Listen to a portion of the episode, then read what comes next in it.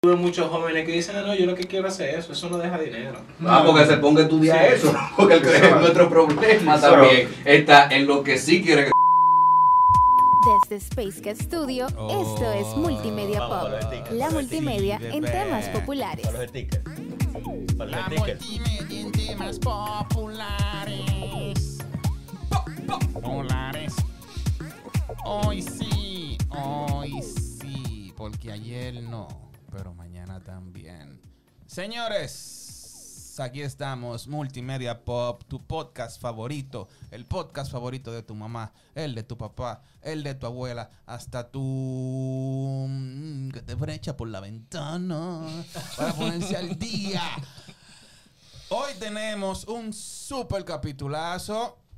Super, super, super capitulazo. Pero antes de yo ponerme a hablar disparates. Walkie.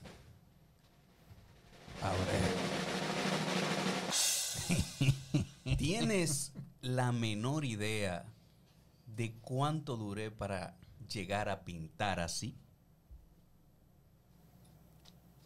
No. 25 años. Uf, tremenda. Dos y un cinco. Tres triángulos. Claro. Cinco. Vladimir. Esta fue una película del 2006, se llamaba eh, Art School Confidential, eh, de Tony Swigoff. Y ahí estaba Max Miguel, estaba John Markovic también, Sofía Mills. Eh, para todo aquel amante de verdad de lo que es el arte y que de una manera u otra quiere expresarse como si fuese algo popular, pero al mismo tiempo creativo, se las recomiendo. De verdad que sí, de corazón.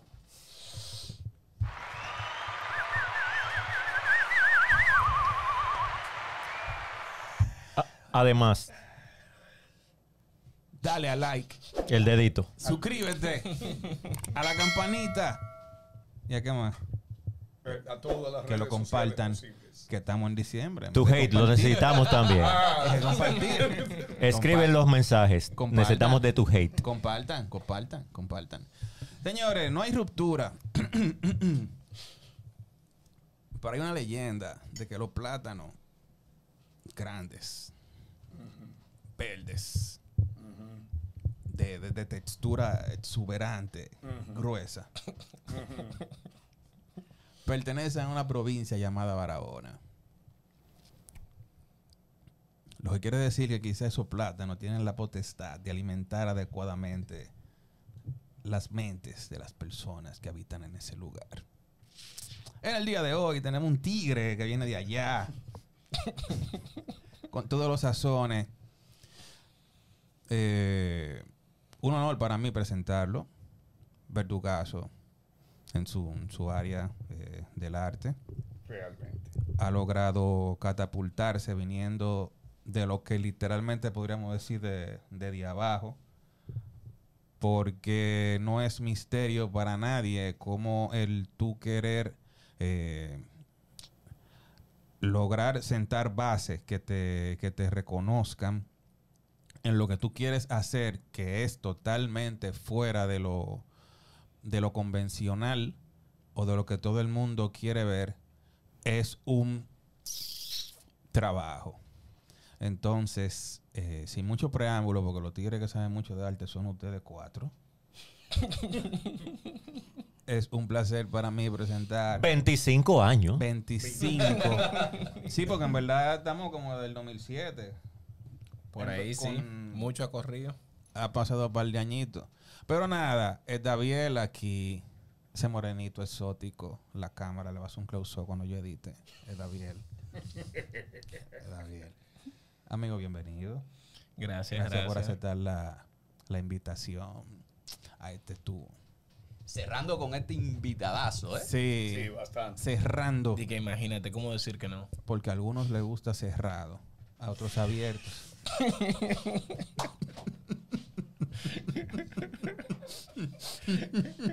Te queda, te queda café, te queda café. Ve un chismada de café ahí. Por... Y eso, que, Walkie, que era, que era tú, Walkie. el de- Uy. No, no, no, Eh, ya. Vamos a hablar con esta Eh, vamos a hablar con el Daviel, porque si no nos vamos en una. Werner, te paso la palabra. Ay, Dios. Ay, Ok. Jesús. Bueno, está bien, pues vamos a hablar. Eh, Edison, ya a nosotros no nos gusta como el, el hacer como entrevistas, aunque la gente que nos, nos escucha es muy, es muy joven y quizás no conocen tanto de ti. Eh, pero queremos hacer esto más que fuese conversatorio y ahí mismo la gente te, te- te conocerá.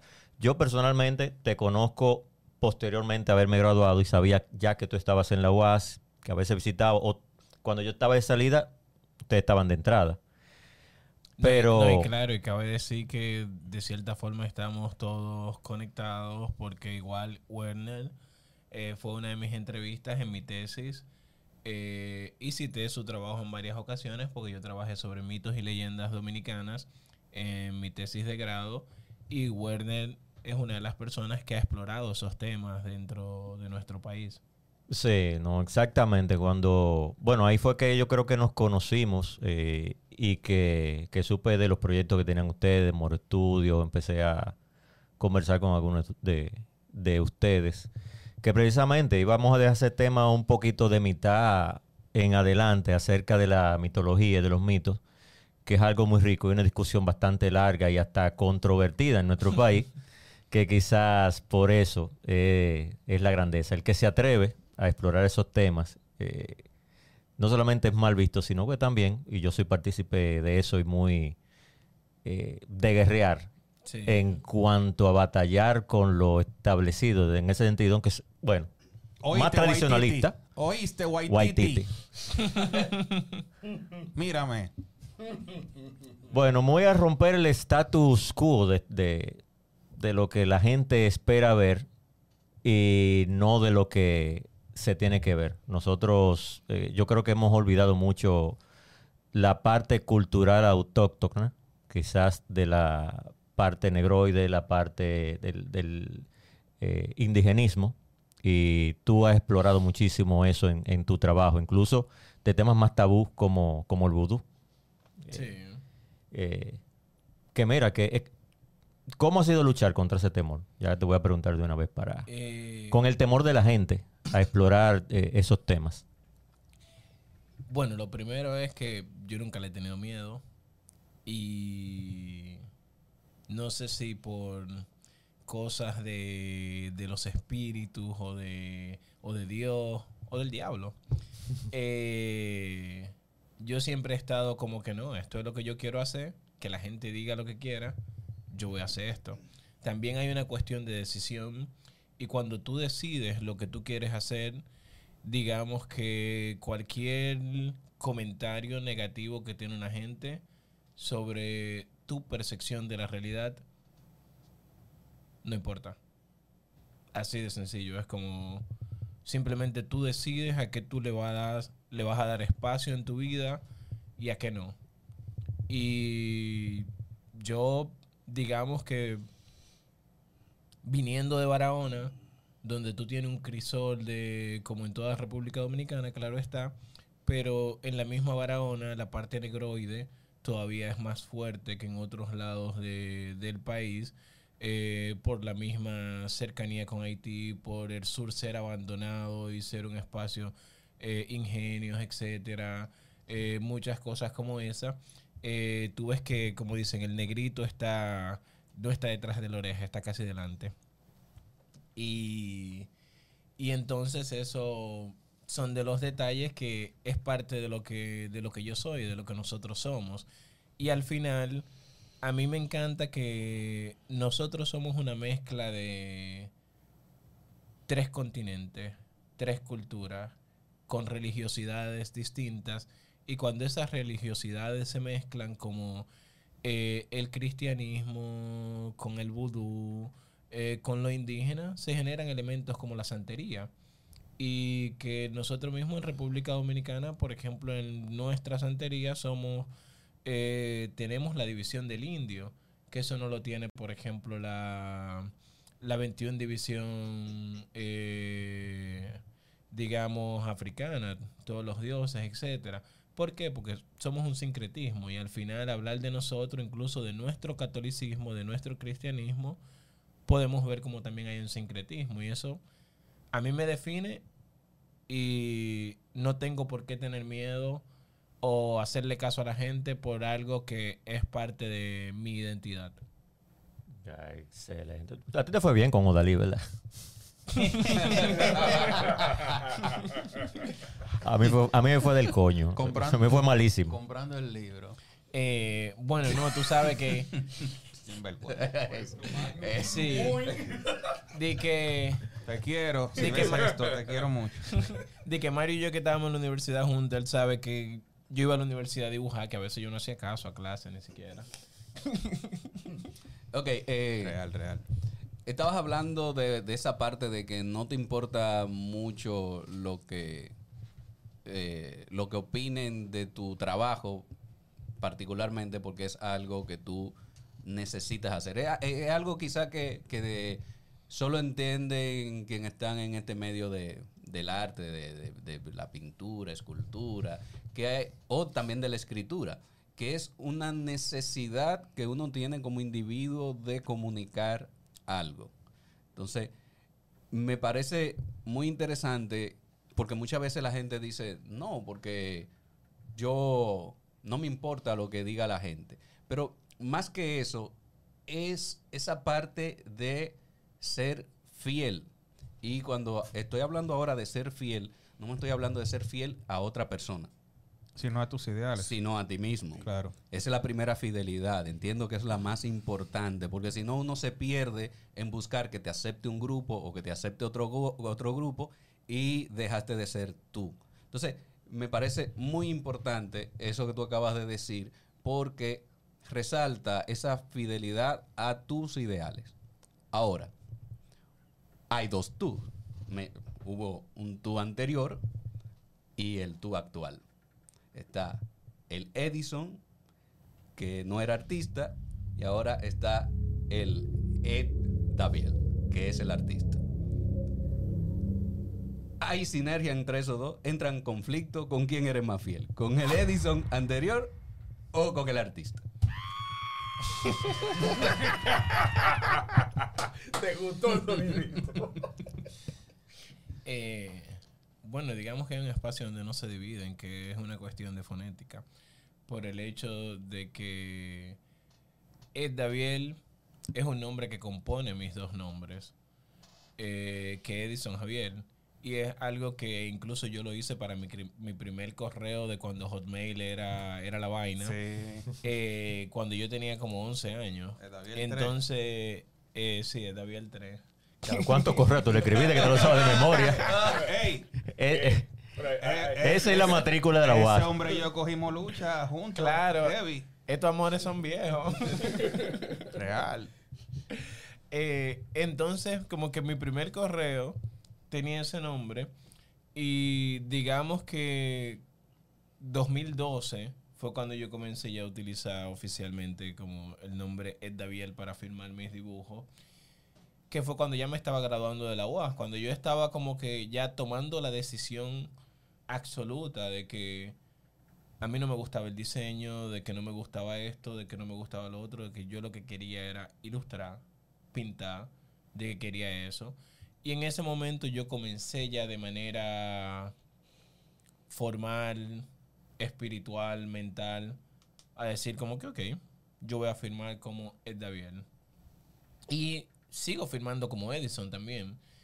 La división está entre, digamos, la realidad y la ficción.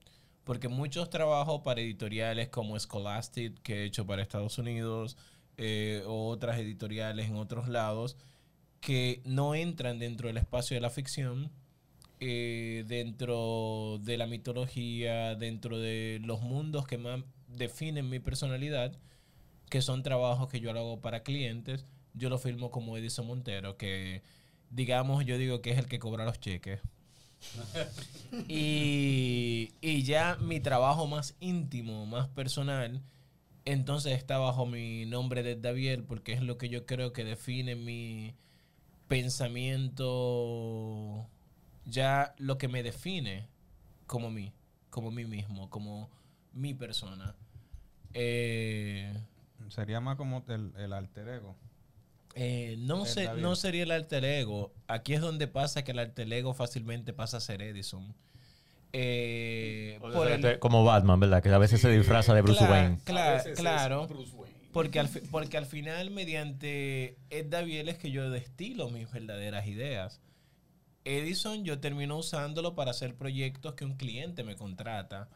Eh, que un cliente me dice, bueno, yo quiero esto, del cual yo no tengo No, yo un te, control. yo te lo digo porque, o sea, yo soy testigo ocular desde cuando estábamos con, creo que era algo sobre la ciguapa sí. que estábamos haciendo. Digo, haciendo, yo estaba ahí, pero bueno. Yo existía. Yo existía ahí. eh, Yo dije, tú figuraste ahí. que- no, yo ayudaba, yo ayudaba, yo ayudaba, yo ayudaba. Pero eh, vi Pa- como... pasaba como- la pintura. Hilbert, hay que vos está, ven. Eh, yo vi como, como tú te sumergías en el, en el personaje. Desde la ambientación de, de la sala, la música y todo. O sea, por eso digo como lo, como lo de alter ego, porque era como una... Tú, tú estabas haciendo una metamorfosis en ese momento, por decirlo de esa manera desde que tú salías de la puerta, eso estaba, ay, que lo que, que yo que, relajado", y vaina, y te, te desmontaba de ahí. Por eso lo, lo digo como que a la hora de trabajar el arte entra el Daviel como tal. No, claro, Aunque también. ya se ha apoderado de ti, ya mira cómo tú andas. No, para mí sigue siendo el mismo Edison que uno conoce hace mucho tiempo. Yo incluso hasta pensaba eso de, veía el personaje de Edison ya cuando te veía cinco años atrás para, para acá como el personaje, pero definitivamente tú eres el mismo Edison. Lo que pasa que creo lo que dice Mario, que ya tu arte, lo, tu expresión completa se ha apoderado de ti, porque yo creo que eso nos pasa muchas veces a nosotros. Nosotros somos algo y tratamos de aparentar para lo que esperan los demás. Y Edison ha sido auténtico con lo que él es, él- es lo que yo observo. Incluso, creo que tú pasaste ya a ser una marca. O sea, tú, tu presencia, eh, yo te veo como tu firma. O sea, tú eres tú mismo lo que representas, no lo que haces, sino ya eh, tú mismo. Yo me imagino que tú mismo te ves ya así y es más fácil expresar, no tienes ese miedo de si hago esto, hago lo otro, como cuando uno hace una viñeta y la está calculando que si me cabe, ya tú, la haces. Eh, no, claro, porque al final hay una conexión directa y yo siempre he dicho que, eh, o sea, yo pienso mucho en que el ser humano es sus ideas. Eh, este, este cuerpo es simplemente una reflexión de esas ideas y esas ideas van a van a tú la vas a explorar y vas a expresar lo que verdaderamente tú eres ahora hay veces que se tiene mucho el miedo a que yo verdaderamente debería expresar a través de mí las ideas de lo que yo soy. Y entonces ahí entra eh, que por eso vemos todos los conflictos que tenemos ahora. eh, a nivel político, a nivel espiritual, a nivel de comportamientos seculares, etcétera, que vemos que hay veces hay ciertas dificultades porque la misma gente siempre anda con un miedo de expresar sus verdaderas ideas. Eh, ya sea tanto de derecha, de izquierda, de centro, lo que sea, hay una, hay una disonancia en el hecho de que mis ideas pueden chocar, pueden traer molestia, pueden esto, pueden lo otro. Y yo creo que, claro, eh, uno debe expresar todas sus ideas a través de uno y eso es donde yo me, me veo. Eh, sin buscar, claro, ofender eh, a los demás, pero sin ofenderte a ti mismo. Ahora que tú mencionas eso, Yo tengo hace rato y mira una cosita. hace rato que tengo una cosita, pero termina. ¿Cómo? Poner ahí. termina, ¿Cómo? termina. Eh, Te lo voy a poner ahí. Hace rato que tengo una prepárate, cosita. eh, prepárate. Bebe. No, no, no hay, no hay sonido No hay de, sonido que- de Eh, no- escopeta. No, queda, nada de no eso. queda más café. Tengo que prepararme. Te- tenemos el café especial hoy. No, no, no, pero, pero de verdad, o sea, eh, hace, un, hace un momentito que eh, me, me está pasando por la cabeza exactamente lo que yo entiendo, desde tu nombre o, o- o por lo menos de cómo te presentas, el Greña Punk. O sea, punk, sabemos todos aquí que ese género era una protesta social Anarquista. a- anarquista con respecto a ciertas realidades de una sociedad eh, eh, específica. Y así haciendo un parangón entre lo que nosotros conocemos como Jean-Michel Basquiat. Esa- ese expresionismo de, de vudú, arte, mezcolanza, etcétera. Si bien es cierto que eso es tremendamente auténtico, ¿cómo te ha ido con la doble moral de tu propio país? Eh, no, he teni- no he- Fue más directo que yo. Eh, no he tenido ningún problema, en verdad. Eh, pero tal vez eso se debe a que gran parte de mi arte se ha desarrollado más fuera de aquí que aquí mismo. Eh, entonces tampoco estoy dentro del sistema. eh, no estoy dentro del circuito artístico aquí hasta cierto punto. Eh, por el mismo hecho de que cuando he trabajado proyectos aquí en República Dominicana sobre todo, lo he trabajado con la Embajada de Francia, la Embajada de Canadá.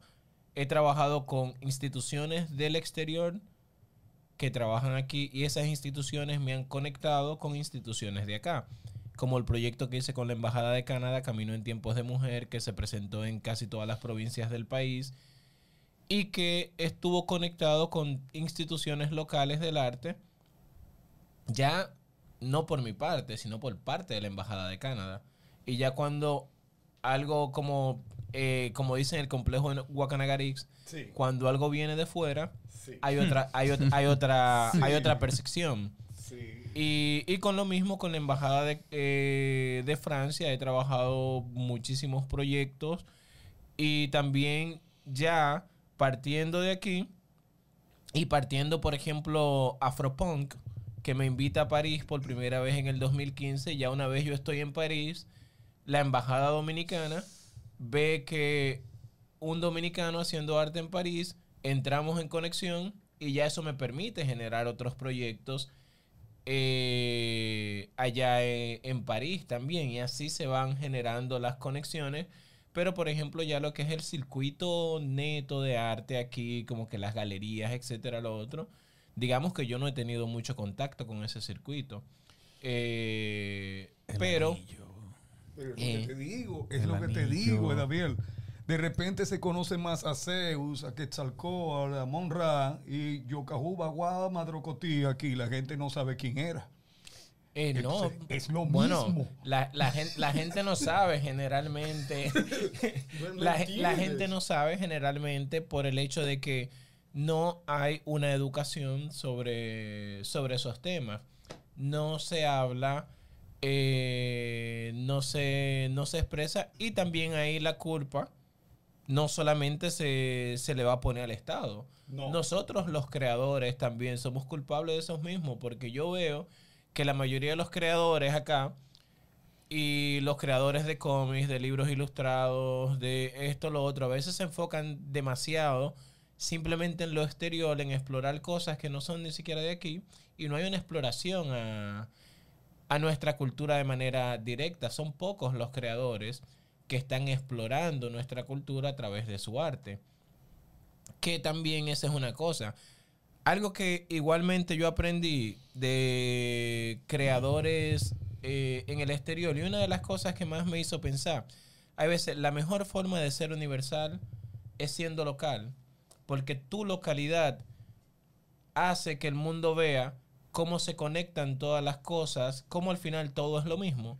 Simplemente son diferentes puntos de vista desde un rincón diferente del planeta.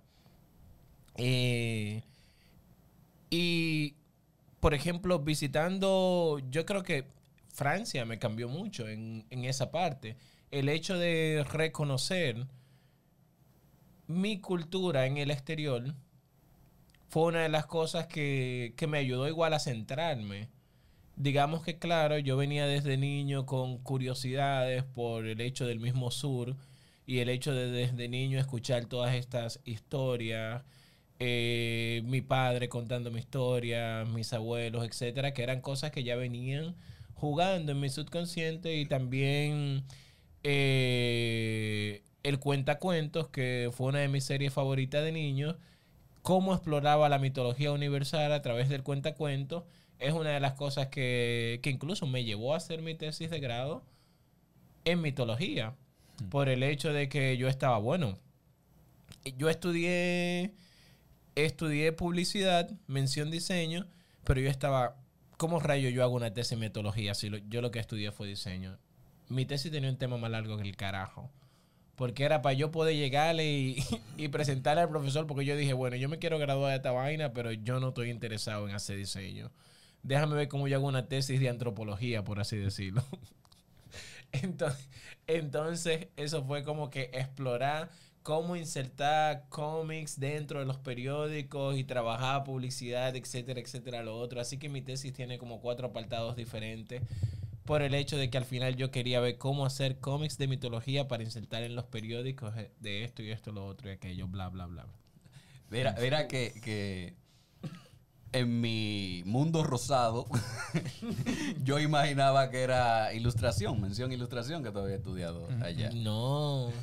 Eh, lo, que pa- lo que pasa es que yo no sabía que estaba la mención ilustración. Y cuando entré... Fuiste engañado. No, cuando Fuiste engañado. Sí, cuando entré, porque también aquí a veces no te dan, no te muestran lo que hay. Cuando yo entré, que digo, ah, bueno, mención, lo que hay es diseño, ok, esto tiene dibujo. Yo lo que quería algo con dibujo. Y me apunté ahí. En el primer semestre yo me doy cuenta que... lo- Edison. Y la mayoría que dice, ah, eh, esta no tiene matemática, ah, esa es la mía. Ah, no. Eh, yo, yo, yo, yo era, no sé ya si ahora sería, pero yo era muy bueno en matemática. Incluso yo llegué a participar en Olimpiadas de matemática y todo. O sea, que, que por lo menos en esa parte de que no tenía... No, tenía problema cuando, cuando decía, de, "Ah, en ese entero te caben tres veces la cabecita y la botella, eso tú... No, al, al contrario. Estamos tirando puya, muchachos. Es tirando puya que estamos. Al contrario, había una anécdota que a mí me da risa siempre, porque mi hermana mayor eh, estudió física especializada en nanotecnología. Y, y yo Fundía. Eh, yo Diablo. estudié eh, Hola, Erika. yo estudié eh, yo estudié entonces publicidad pero sin embargo cuando estábamos en la secundaria ella dibujaba mejor que yo y yo estaba más enfocado en las ciencias que ella entonces a mí me encantaba la, la física y las matemáticas eh, y yo mismo estuve en un momento pensando como amante de la literatura de ciencia ficción pensando wow tal vez me gustaría estudiar ciencia con el objetivo de crear ciencia ficción, sobre todo. Pero al final me descanté por, eh, por el diseño, que para mí fue una pérdida de tiempo. Eddie, una pregunta que iba. iba Al menos hice grandes amigos en todo el proceso. Iba de, de manera eh, paralela con la que hizo Vladimir. Tú sabes que estamos en una época de seres humanos sensibles, ultra mega sensoriales. Caímos allá otra vez. Tengo que, tengo que preguntarle, porque quizás ha tenido episodios o experiencias al respecto. Y eh, han aparecido personas eh, ofendidas, eh, quizá por, por lo que tú estás expresando, y te lo han expresado de manera directa. ¿No? Ah, mira qué bonito. Eh, por lo menos tengo la suerte de que, como decía eh, Joss, un escritor de ciencia ficción cubana, que él dice, mierda, pero en verdad que tú eres el negro más dulce del Caribe. Eh, y me dice él que no, tú tienes la suerte de que tu misma presencia eh, y tu forma de, hablar de se hace que la gente lo tome más suave. Y yo digo, bueno, qué suerte por eso. Porque en verdad, ya en particular, yo con todo lo que hago, digamos que el que habla mal de mí se queda callado o lo habla a mis espaldas.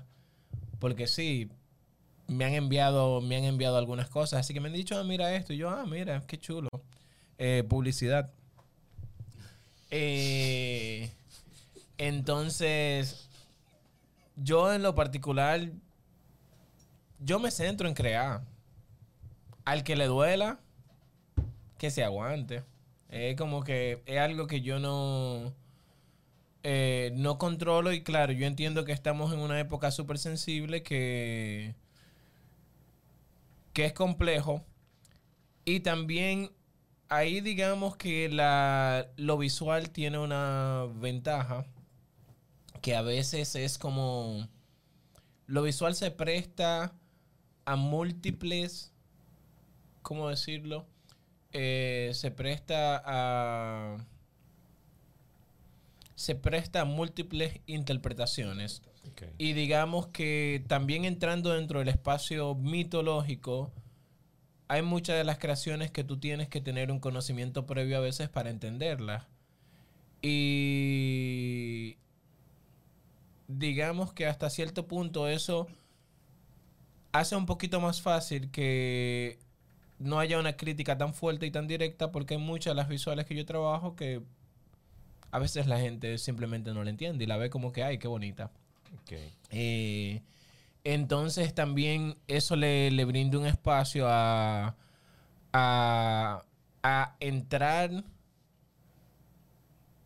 a entrar de una manera más suave que tú vas entrando a un tema de una manera un poquito más suave, la gente va como que, ah, me gusta. Y cuando la gente ya está adentro, que entiende por completo lo que es, ya tiene una conexión que es, que es más sutil, que tú no le estás dando un golpe de manera tan directa, sino que tú le estás poniendo eh, mediante una estética eh, bien agradable eh, un tema que a veces puede ser un poco complejo pero ya una vez está dentro, puede entender con más facilidad.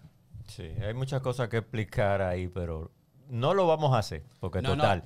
Y, también tenemos un, capítulo donde hablábamos, Hablamos de, la simbología, de la simbología y de la interpretación. y Ahí iba a, bueno, seguir eh, quizás con el tema controvertido. Voy a tratar de ser lo más plano, llano posible con Edison Star, porque realmente antes de empezar a grabar empezamos a hablar de un tema y Mario continuó con el tema. Porque lamentablemente tenemos que caer en eso. En la primera temporada, en, el inicio de la segunda temporada de este podcast, nosotros empezamos a hablar de las ideologías. Y por supuesto, todo esto que tú exploras, que yo en un momento llegué a explorar también sobre la mitología taína, tú lo has enriquecido junto con la mitología negroide, eh, el vudú, el africanismo, todo, todo eso que se sincretizó en, un, en, un, en una forma cultural única, porque realmente tenemos una forma única de ser que realmente la hemos apartado, pero son parte de una ideología, una idiosincrasia, o una cultura que existió y que gente como tú la está trayendo otra vez a la vida con la iconografía que trabajas eh, y con tu expresión artística también porque haces más cosas que también pintar.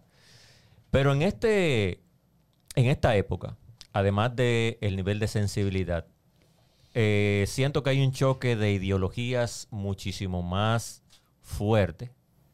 Y estamos hablando no solamente de los ofendidos, sino del fenómeno de la diversidad, que, te lo voy a ser sincero, para mí, en este país, eso no existe tal cual como nos lo pintan. Porque entiendo que en Estados Unidos hay una, y que tú has visitado Canadá, o incluso en Francia, eso no existe tan así como nos lo pintan en Norteamérica, es lo que yo entiendo. Quisiera ver tu parecer de cómo tú lo has visto, o cómo tú percibes esa lucha, porque tú dijiste una frase y por eso metí ese tema. Yo soy el negrito más dulce. O sea, decirte negrito en Estados Unidos sería ofensivo, aquí no. Tú lo puedes decir. Entonces, precisamente, ¿cómo tú ves eso? Porque estamos hablando incluso de los guiones de películas, de cómo te forzan o cómo se forzan para dar ese sentir, digamos, de sentirse, no, somos buenos, lo estamos haciendo. ¿Cómo, tú, ves, cómo tú ves esa parte de la, el negro, blanco, eh, rubio, etcétera, etcétera, dentro del arte, dentro de, de la producción artística actual? ¡Qué pregunta! Claro, Tenía, Lo que- prim- tenía que ponerlo, tenía que ponerlo. Claro. Lo, pri- maquillé demasiado, pero lo dije. Sí. Lo primero es el lenguaje. Porque estamos hablando acá, cuando yo digo igualmente soy el negrito más dulce de- del Caribe, en palabras de Josh, eh, está la connotación que nosotros le damos como desde el español y cómo nosotros nos comunicamos entre nosotros mismos. La historia de Estados Unidos es una historia completamente diferente a como nosotros la vivimos. Entonces, esa palabra en Estados Unidos tiene otra connotación, que es una connotación completamente diferente a como la tiene acá en República Dominicana. Entonces, claro que ya la historia de esa palabra eh, tiene una visión completamente diferente. Por eso es que traducir, eh, la traducción siempre es un tema muy complejo, por el hecho de que tú tienes que traducir ideas, no palabras puntuales. Entonces, a la hora, donde yo veo un grave problema a veces es cuando se traduce de manera literal eh, una palabra y no se traduce conceptualmente lo que engloba esa palabra, lo que engloba todo, todo el sentido que tiene, que tiene eso. Entonces ahí sí se generan problemas porque partiendo, por ejemplo, una de las mismas cosas que yo mismo he estado tratando de hacer con el concepto greña punk, que está inspirado en la idea del afropunk y el afrofuturismo, es traer a nuestro sentido desde el español con la palabra greña, que greña puede tener dos connotaciones, puede tener una connotación negativa y una connotación positiva. Es como no es lo mismo tú decir, me gustan tus greñas, a peínate esa maldita greña. Exacto. Entonces, son dos cosas que depende cómo tú usas la greña. Y al final, yo mismo exploro la palabra greña dentro de eso porque yo quiero contarte la historia eh, de nuestra afrodescendencia, de nuestra mezcla cultural a través del español, que es el lenguaje que nosotros hemos heredado eh, al ser parte de la colonia española y parte de lo que expresa nuestro sincretismo. La greña tiene la ñ, que es una letra que solo está en el lenguaje español. Entonces, ahí viene el punto de que yo mismo no uso afro para hablar de todo eso, aún la palabra afro siendo más popular, sino que yo me voy por la connotación de greña, porque yo siento que expresa todo, que expresa de manera directa nuestro lenguaje. Y en nuestro lenguaje hay un sinnúmero de cosas que expresan nuestras ideas. Porque el lenguaje, por ejemplo, ahí podemos ver la diferencia entre el inglés y el español, la cantidad de palabras que tiene el inglés a comparación de las pocas palabras que tiene el español.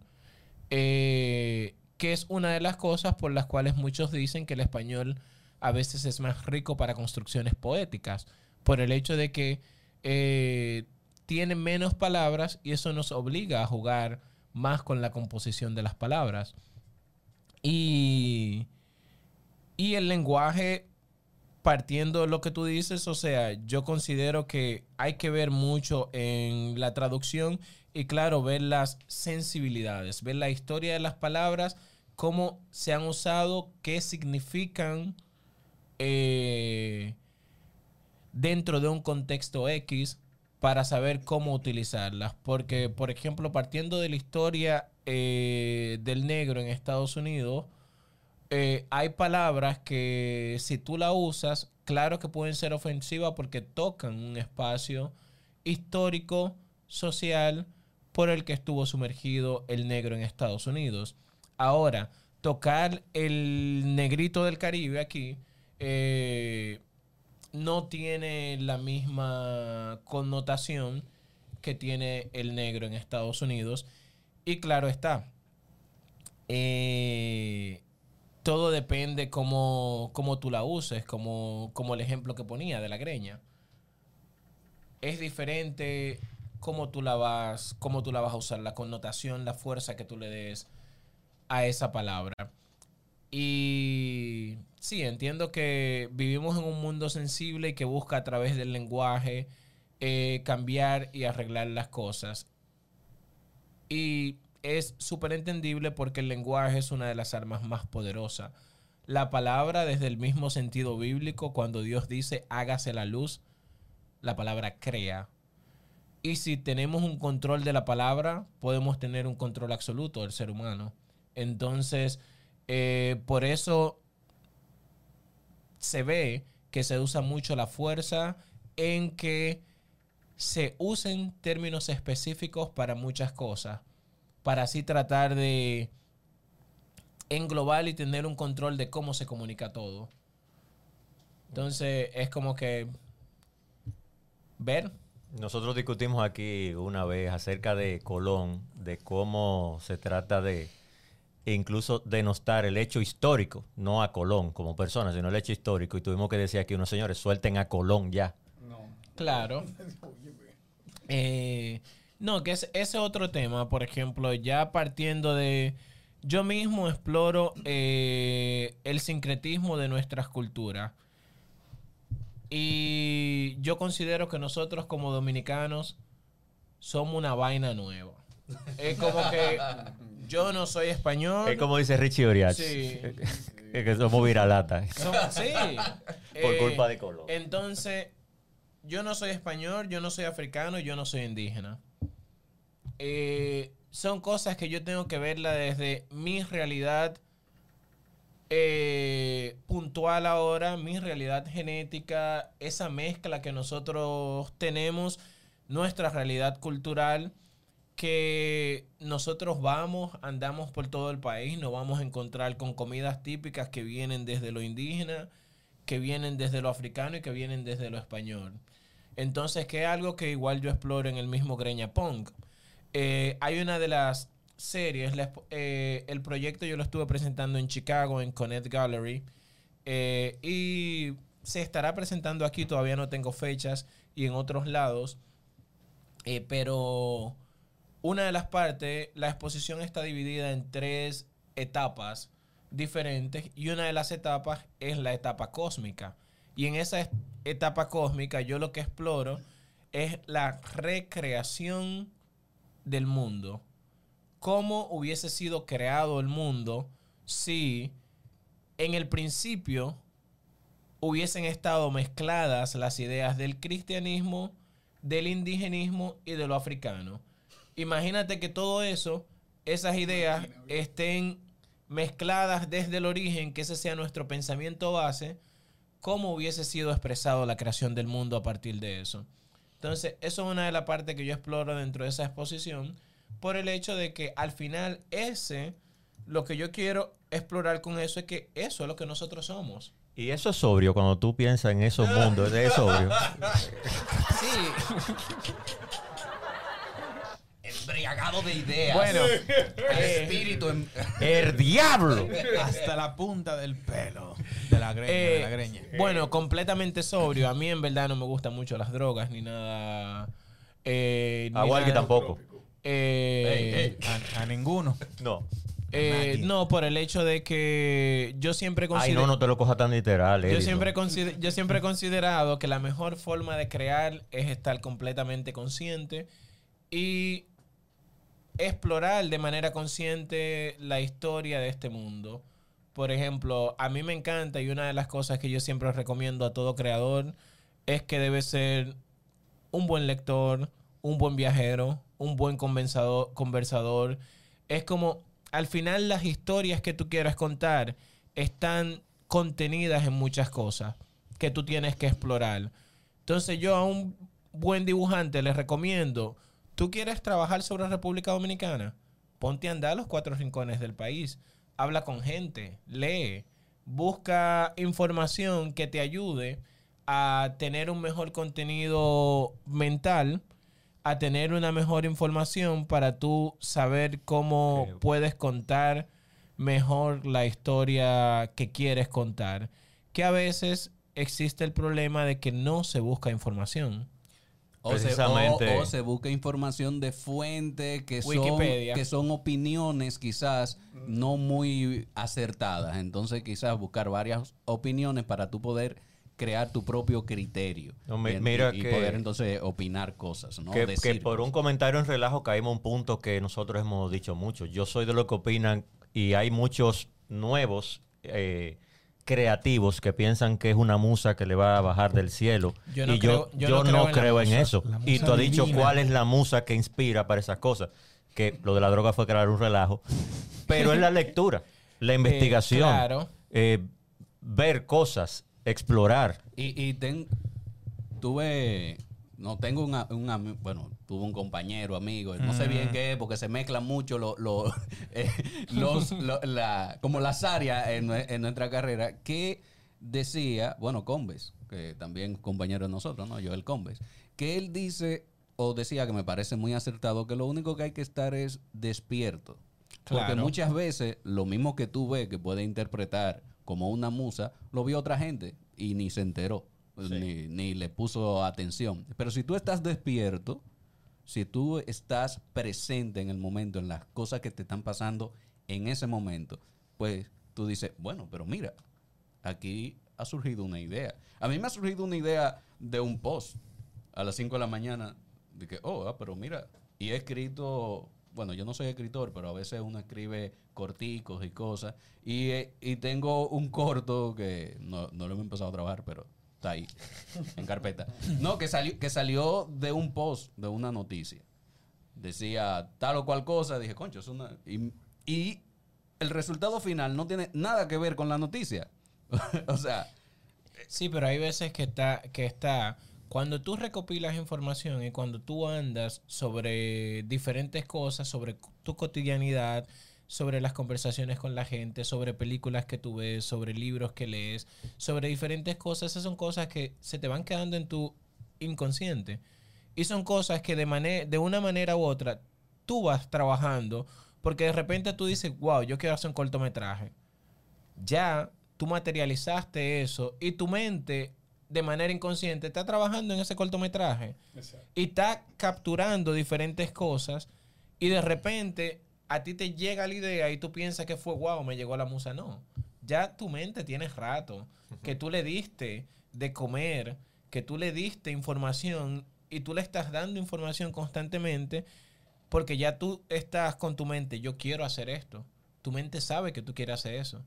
Y tu mente está ahí con toda la información recopilando, recopilando datos. Cuando tú estás como que, wow, ya sí, ya yo sé lo que yo quiero hacer.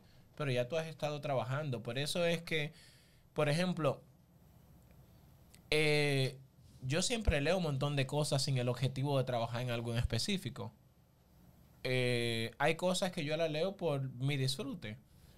Y hay algo que a mí siempre me ha encantado, como decía eh, Jorge Luis Borges, si tú estás leyendo algo y no lo disfrutas, déjalo. O sea, también tú tienes que encontrar cosas que te den placer, que tú lo disfrutes y que tú lo hagas porque tú lo quieres hacer. Luego en el proceso de creación, cuando tú te sientes a crear todas esas cosas que tú has disfrutado su contenido, estarán como parte de tu experiencia vivida. Y esas experiencias se van a, se van a denotar en lo que tú estés creando. Entonces, eso es algo súper, súper importante. Y tener buenas, buenas referencias en todos los sentidos te ayuda a tener una mejor creación artística. sí, ah, Dale. antes, eh, porque es que no quiero que, que se vaya, a- a- nos vayamos a quedar sin tiempo y no, y no escuchar, porque hemos escuchado mucho de, de ti, ¿no? De tu proceso, de lo que tú piensas, de tus ideales, de dónde salen la- las ideas y demás.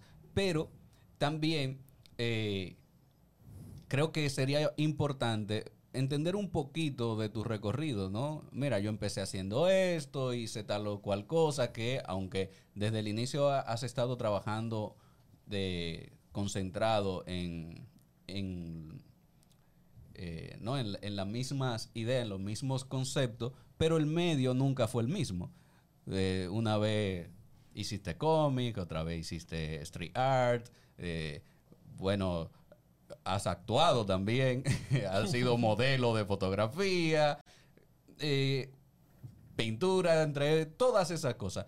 ¿Por qué no nos habla un poquito de tu trayectoria y de los proyectos que marcaron eh, alguna parte importante de ese proceso y así también quienes nos ven podrían buscar más información de tu obra y conocerte un poquito mejor? Y también de cómo llegamos a uno, dos, tres creaciones que tenemos ahí de, de su autoría. Ya le dio sueño Mario. No, me, me quedé, era como que tenía que toser, entonces no tosí, me quedé. Pero esa voz suena como fina. Como, como que yo te digo que te voy, como que yo te digo que te voy a dar un tiro y tú no sabes si es de verdad o es relajando. Te voy a quemar la materia.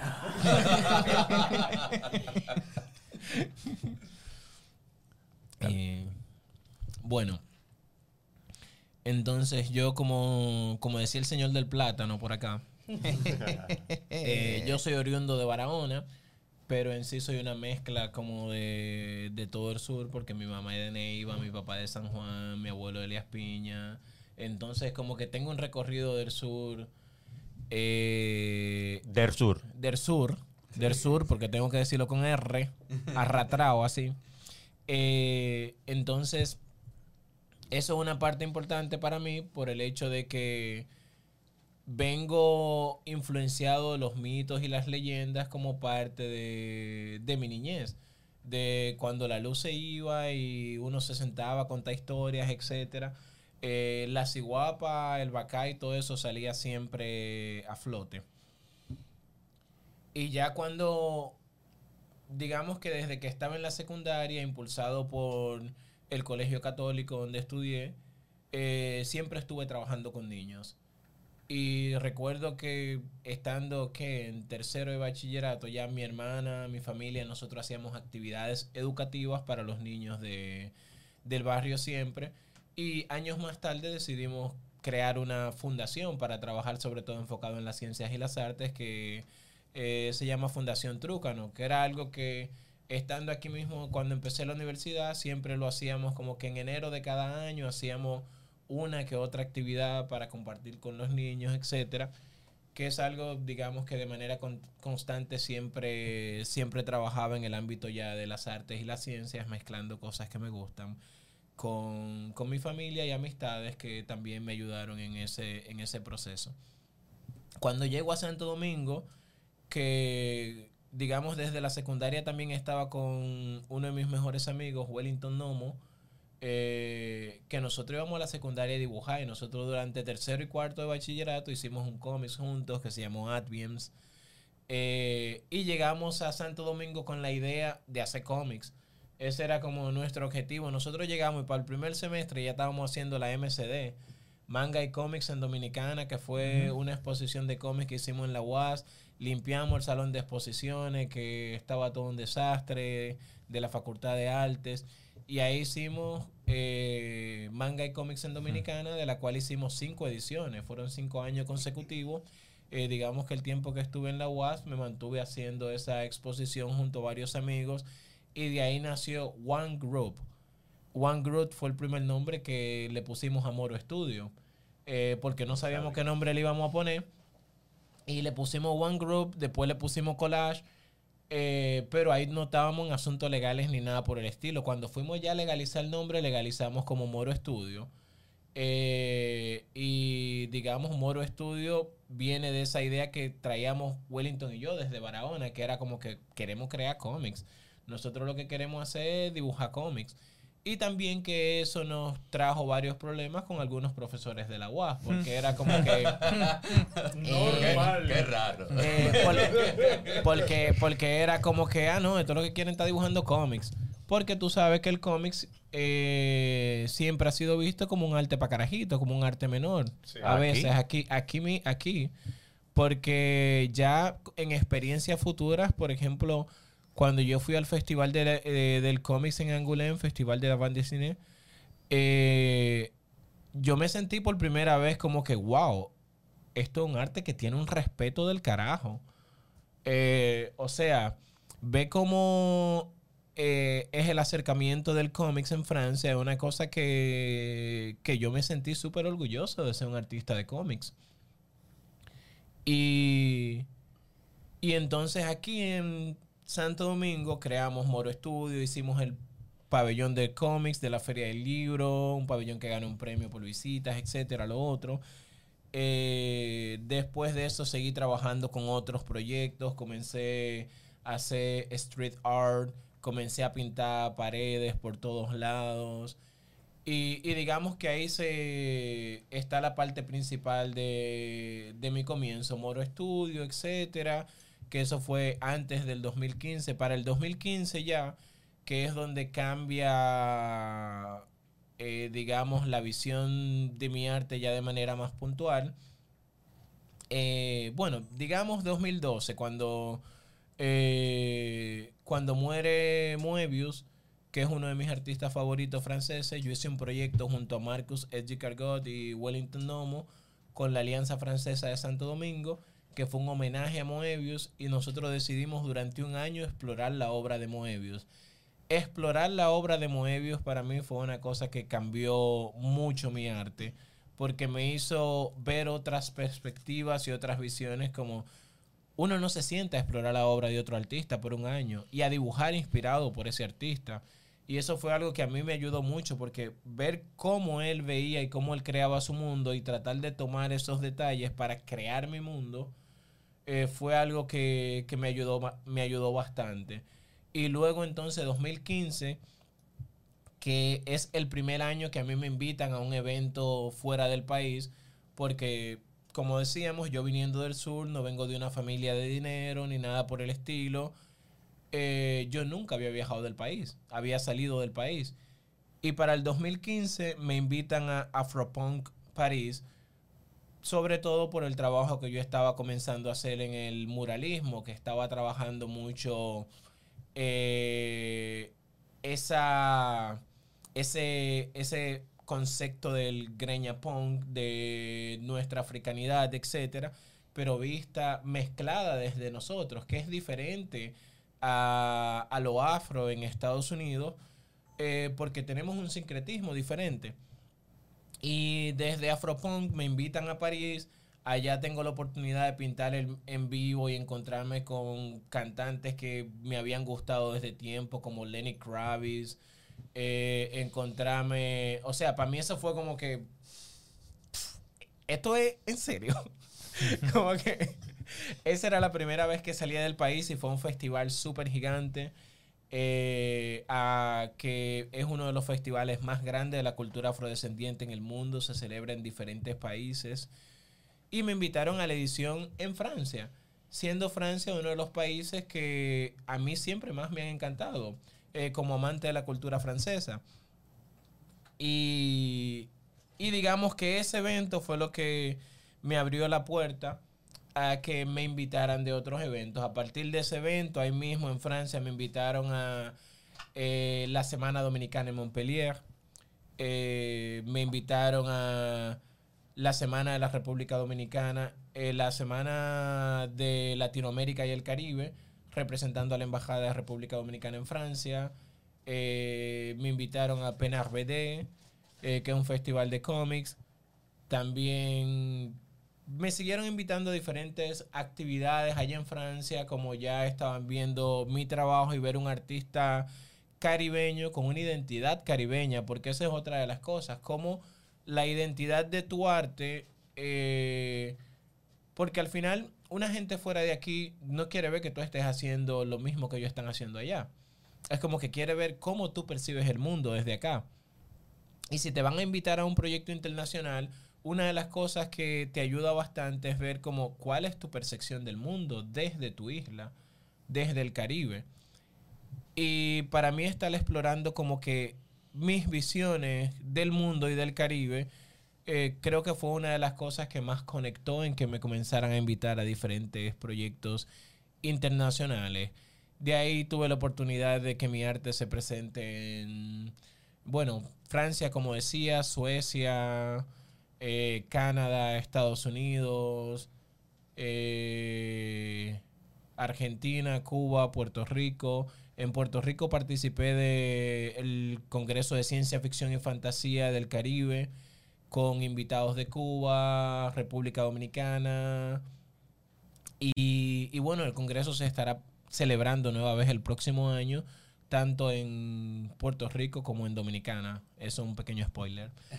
Eh, también porque mi arte no solamente, como tú decías, explora eh, lo visual. Trabajo mucho el cómics, trabajo el muralismo, trabajo la escultura, animación. He experimentado con actuación para videoclips, eh, para una película también. Eh, he trabajado con mapping y proyecciones. Bueno, el último proyecto que hice en Estados Unidos eh, fue un mega proyecto que es uno de mis proyectos favoritos. He hecho dos ediciones. Uno, el primero lo hice en el 2020 durante la pandemia, que fue una locura crear un evento multimedia y segmentarlo para que la gente pueda ir y ver el espacio. Fue en el exterior y que cada quien pueda ver el proyecto desde diferentes espacios, guardando las distancias. Eh, fue Alma, a Psychedelic Awakening, eh, un despertar psicodélico que era la, la búsqueda de experienciar la humanidad a través de, del arte y todas las cosas que estábamos viviendo en ese, en ese proceso. Y con eso es como, con ese proyecto gané un premio de innovación en las artes en la ciudad de Rockford, en Illinois. Y este proyecto me tocó sobre todo como dirigirlo, pintar el mural, plasmar lo que era mi visión y tener varias personas trabajando conmigo desde bailarinas, músicos, etcétera. Que lo mismo es con Somnium, The Book of Dreams and Nightmares. Somnium, el libro de los sueños y las pesadillas, que fue un proyecto que se hizo este año. Lo desarrollé, creado y dirigido por este servidor. Y junto a Emily Clonicky, nosotros trabajamos todo el proyecto. Y ahí el proyecto incluye unos 15 artistas de diferentes áreas que trabajaron conmigo para hacer un espectáculo de 40 minutos que explore los sueños y, las pesadillas eh, a través de muralismo, eh, instalación, danza, eh, flow art, fuego, circo, cine, animación. Eh, el mural aparte estaba como mapeado y proyectado, que todo estaba interactuando con el mural, diferentes proyecciones, diferentes animaciones. Aparte con eso mismo desarrollamos un taller que se impartió, hubieron 14 niños que trabajaron con nosotros durante todo el proceso del proyecto y que también de ese proyecto se publicó un libro, uno de los libros que está acá, que explora parte del desarrollo del proyecto y explora la escritura también. Eh, diferentes invitados de diferentes países participaron en el libro también y participaron del proyecto. Entonces, digamos que he estado explorando muchas áreas del arte y como me gusta el arte en todos los sentidos como un medio de comunicación, porque al final para mí lo más importante son las ideas y en esas ideas entra el proyecto Mentes Extremófilas que eh, mi casa editorial es un proyecto creado junto al escritor Odilius Black, eh, como nos decimos siempre, mi cómplice en el crimen de Imaginal. Eh, entonces, la idea principal de mentes extremófilas son mentes que se adaptan a las condiciones más extremas de la imaginación. Y nuestro objetivo es, a través de propuestas extremófilas, como su nombre lo dice, eh, es experienciar el mundo y crear nuevas visiones desde la fantasía, la ciencia ficción, el ocultismo, la espiritualidad, lo mágico religioso, lo real maravilloso eh, y elementos como esos, explorar nuestra realidad. Entonces es como ahí se van generando multitud de proyectos que se transcriben dentro del cine, dentro de la animación, dentro del cómics, dentro de la literatura. O sea que no veo, el no veo una disciplina artística como un límite, sino que me gusta explorar todas las disciplinas artísticas y es algo que pienso seguir haciendo como espacio de exploración. Seguir mezclando infinidad de disciplinas artísticas y Somnium, The Books of Dreams and Nightmares, es un proyecto que lo estaremos realizando de nuevo el próximo año, explorando nuevas visiones, explorando otros temas. Se estará desarrollando en Estados Unidos. En el proyecto, la mayoría de los artistas que trabajaron conmigo eran de Estados Unidos, pero tuve algunos artistas dominicanos. Eh, también como Dilius Black trabajó en el proyecto, Raymond Jaques, que trabajó la música y la voz en el proyecto. Eh, o sea que un sinnúmero también trabajaron conmigo en el proyecto. Eh, Alice, Bill, eh, Gretchen, etc. Un total como de 15 artistas que estuvieron de manera ahí directa eh, trabajando conmigo con todo. Y también otra de las cosas que me interesa eh, es eso, seguir explorando todos los medios artísticos. Para mí el arte simplemente es un canal por el que yo puedo expresar todas mis ideas. Y puede ser dibujo, puede ser pintura, literatura, puede ser cualquier cosa. Después que decir, después que decir, poder. No creo que haya que preguntar nada. nada. Nada. Eso fue, eso fue intenso. Eso fue intenso. Eso fue intenso. Fue intenso.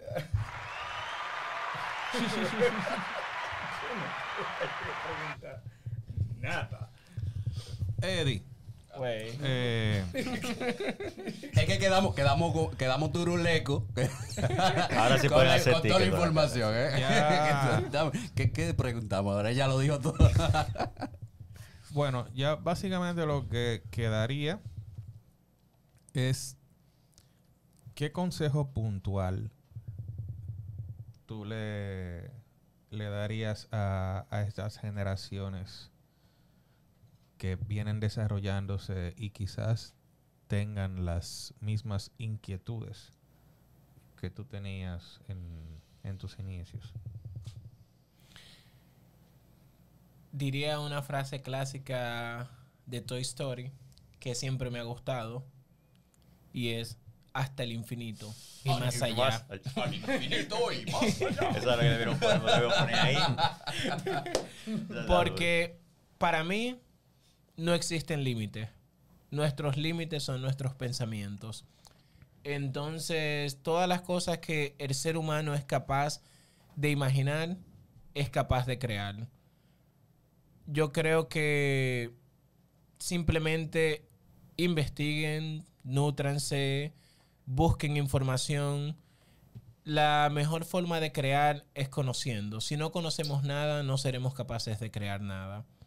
Porque nuestra memoria es un conjunto de, de ideas, pensamientos, vivencias que nos ayudan a poder crear y reflejar. Si, si lo que tenemos es basura en nuestra mente, asimismo crearemos basura. Pero también, claro, hay un público basura. Así que... Yo eh, no creo que haya que decir No hay que más. decirlo. No hay que Así que preguntárselo ya. Yo no creo que haya que decir Ay, ay, ay. Edison. Ha sido un placer, en verdad. Escuchar sus, sus, sus, sus, sus, sus- sus- sus- sus palabras. Yo le voy a preguntar de TikTok, pero ya lo di. No, no, ya, tranquilo.